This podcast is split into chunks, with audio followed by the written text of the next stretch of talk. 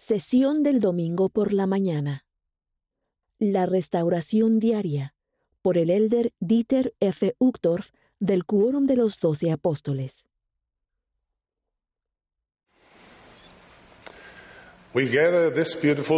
Nos reunimos esta hermosa mañana de domingo para hablar de Cristo, regocijarnos en su Evangelio, apoyarnos y sostenernos unos a otros al andar en el camino de nuestro Salvador. Como miembros de la Iglesia de Jesucristo de los Santos de los Últimos Días, nos reunimos para este propósito cada día de reposo a lo largo del año. Si no son miembros de la Iglesia, les damos una cálida bienvenida y les agradecemos que se unan a nosotros para adorar al Salvador y aprender de Él. Aunque imperfectamente como ustedes nos esforzamos, al igual que ustedes por llegar a ser mejores amigos, vecinos y seres humanos y procuramos hacerlo al seguir a nuestro ejemplo Jesucristo. Esperamos que puedan sentir la sinceridad de nuestro testimonio, que Jesucristo vive, que es el Hijo de Dios, que es real, que es el Hijo del Dios viviente y dirige profetas sobre la tierra en nuestros días. Invitamos a todos a venir y escuchar las palabras de Dios y a participar de su bondad. Él guía al presidente Nelson hoy en día. Doy mi testimonio personal de que Dios está entre nosotros y que ciertamente se acercará a todos los que se acerquen a Él. Consideramos que es un honor caminar con ustedes por el estrecho y angosto camino del discipulado del Maestro. Hay una teoría muy repetida que indica que las personas que están perdidas caminan en círculos. No hace mucho los científicos del Instituto Max Planck de Cibernética Biológica pusieron a prueba la teoría. Llevaron a unos participantes a un bosque espeso y les dieron instrucciones sencillas. Caminen en línea recta. No había puntos de referencia visibles. Las personas del estudio tenían que depender únicamente de su sentido de orientación. ¿Cómo creen que les fue? Los científicos concluyeron que las personas realmente caminan en círculos cuando no tienen pistas fiables sobre la dirección de su marcha. Cuando se les interrogó después de a algunos participantes, ellos afirmaron con seguridad que no habían desviado su camino en lo más mínimo. A pesar de su gran confianza, los datos del GPS mostraron que caminaron en círculo incluso con diámetros de apenas 20 metros. ¿Por qué nos cuesta tanto caminar en línea recta? Algunos investigadores plantean la hipótesis de que las pequeñas aparentemente insignificantes desviaciones en el terreno marcan la diferencia. Otros han señalado el hecho de que todos tenemos una pierna ligeramente más fuerte que la otra. Sin embargo, lo más probable es que nos cueste caminar en línea recta debido a la creciente incertidumbre sobre dónde está la línea recta. Sea cual sea la causa, es la naturaleza humana. Sin puntos de referencia viables nos desviamos del curso. ¿No es interesante cómo pequeños factores aparentemente insignificantes pueden marcar una gran diferencia en nuestra vida? Lo sé por experiencia propia como piloto. Cada vez que iniciaba la aproximación a un aeropuerto, sabía que gran parte de mi trabajo restante consistía en hacer constantes correcciones menores del rumbo para dirigir el avión a salvo a la pista de aterrizaje deseada. Tal vez ustedes hayan tenido una experiencia similar al conducir un vehículo. El viento, las irregularidades de la carretera, la alineación imperfecta de las ruedas, la falta de atención, sin mencionar las acciones de otros conductores, pueden alejarlos del camino previsto. Si no prestan atención a estos factores, puede que terminen teniendo un realmente mal día.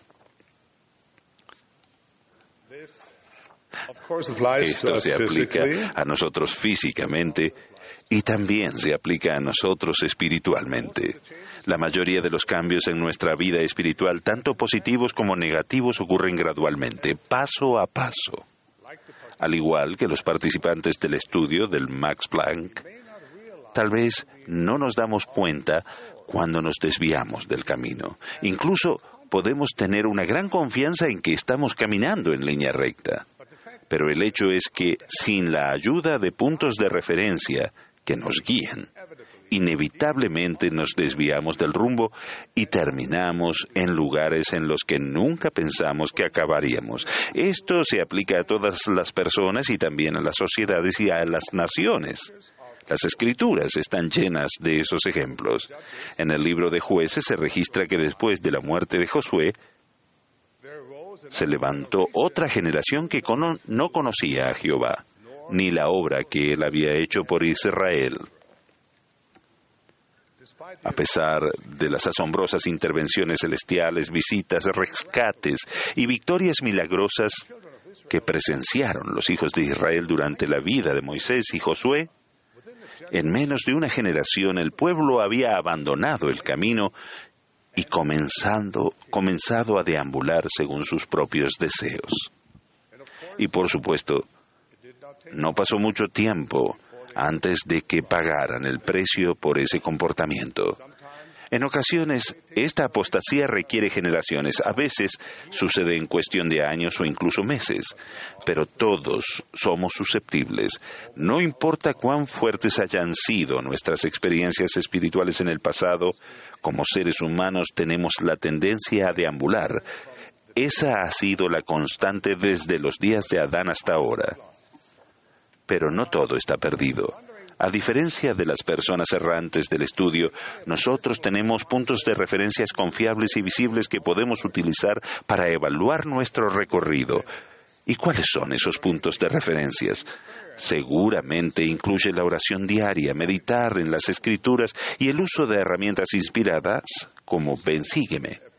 Cada día podemos acercarnos al trono de Dios con humildad y sinceridad podemos reflexionar sobre nuestras acciones y repasar los momentos de nuestro día, considerando nuestra voluntad y deseo a la luz de los deseos y voluntad de Dios. Si no hemos desviado, suplicamos a Dios que nos restaure y nos comprometemos a hacerlo. Este momento de introspección es una oportunidad para la recalibración. Es una época de reflexión donde podemos caminar con el Señor y ser instruidos, edificados y purificados por la palabra escrita y revelada por el Espíritu, que fue dada por nuestro Padre Celestial. Es un momento sagrado en el que recordamos nuestros convenios solemnes de seguir al bondadoso Cristo. Cuando evaluamos nuestro progreso y nos alineamos con los puntos de referencia espirituales que Dios ha proporcionado para sus hijos. Piensen en ello como su restauración personal y diaria. En nuestro trayecto como peregrinos por el sendero de la gloria, sabemos lo fácil que es desviarse. Pero así como las pequeñas desviaciones pueden alejarnos del camino del Salvador, también los pequeños y sencillos actos de reajuste pueden sin duda llevarnos de regreso. Cuando las tinieblas se cuelan en nuestra vida, como a menudo sucede, nuestra restauración diaria nos abre el corazón a la luz celestial, la cual nos ilumina el, camino y nos abre el corazón a la luz celestial. Nos ilumina el alma, dispersa las sombras, los temores y las dudas. Si lo buscamos verdaderamente, Dios nos dará conocimiento por medio de su Santo Espíritu. Sí, por el inefable don del Espíritu Santo. Siempre que se lo pidamos, Él nos enseñará el camino y nos ayudará a seguirlo. Esto, por supuesto, requiere un esfuerzo constante de nuestra parte. No podemos conformarnos con las experiencias espirituales del pasado. Necesitamos un flujo constante. No podemos apoyarnos en el testimonio de los demás para siempre. Debemos edificar el nuestro. Necesitamos una infusión continua y diaria de luz celestial. Necesitamos tiempos de refrigerio, tiempos de restauración personal. Las aguas que corren no pueden permanecer impuras. Para mantener puros nuestros pensamientos y acciones, tenemos que seguir corriendo. Al fin y al cabo, la restauración del Evangelio y de la Iglesia no es algo que sucedió una vez y terminó. Es un proceso continuo un día a la vez, un corazón a la vez. Conforme avanzan nuestros días, también lo hace nuestra vida. Un autor lo dijo así, un día es como toda una vida. Empiezas haciendo una cosa, pero terminas haciendo otra. Planeas hacer una diligencia, pero nunca llegas a donde pensabas ir. Y al fin de tu vida, toda tu existencia también tiene esa misma característica aleatoria. Toda tu vida tiene la misma forma que un solo día. ¿Quieren cambiar la forma de su vida? Cambien la forma de su día. ¿Quieren cambiar su día? Cambien esta hora. Cambien lo que piensan, sienten y hacen en este preciso momento. Un timón pequeño puede dirigir un barco grande. Ladrillos pequeños pueden convertirse en magníficas mansiones. Semillas pequeñas pueden llegar a ser secuoyas imponentes. Minutos y horas bien empleados son los elementos fundamentales de una vida bien vivida. Pueden inspirar bondad, elevarnos del cautiverio de las imperfecciones y conducirnos hacia arriba, a la senda redentora del perdón y la santificación. Con todo, con ustedes, alzo mi corazón en gratitud por el magnífico don de una nueva oportunidad, una nueva vida, una nueva esperanza. Alzamos nuestra voz en alabanza a nuestro Dios generoso y clemente, porque ciertamente Él es un Dios de nuevos comienzos. El sublime fin de toda su obra es ayudarnos a nosotros, sus hijos, a tener éxito en nuestra búsqueda de la inmortalidad y la vida eterna podemos llegar a ser nuevas criaturas en Cristo porque Dios ha prometido, cuantas veces mi pueblo se arrepienta, le perdonaré sus transgresiones contra mí y no las recuerdo más. Mis amados hermanos y hermanas, queridos amigos, todos nos desviamos de cuando en cuando. Sin embargo, podemos volver al rumbo, podemos navegar entre las tinieblas y las pruebas de esta vida y encontrar el camino de regreso a nuestro amoroso Padre Celestial si buscamos y aceptamos los puntos de referencia espirituales que Él ha proporcionado. Acogemos la revelación personal y nos esforzamos por la restauración diaria. Así es como nos convertimos en verdaderos discípulos de nuestro amado Salvador Jesucristo. Al hacerlo, Dios nos sonreirá, el Señor los bendecirá en la tierra de Jehová su Dios les da. Los establecerá Jehová como su pueblo santo. Que procuremos la restauración diaria y nos esforcemos continuamente por andar en el camino de Jesucristo.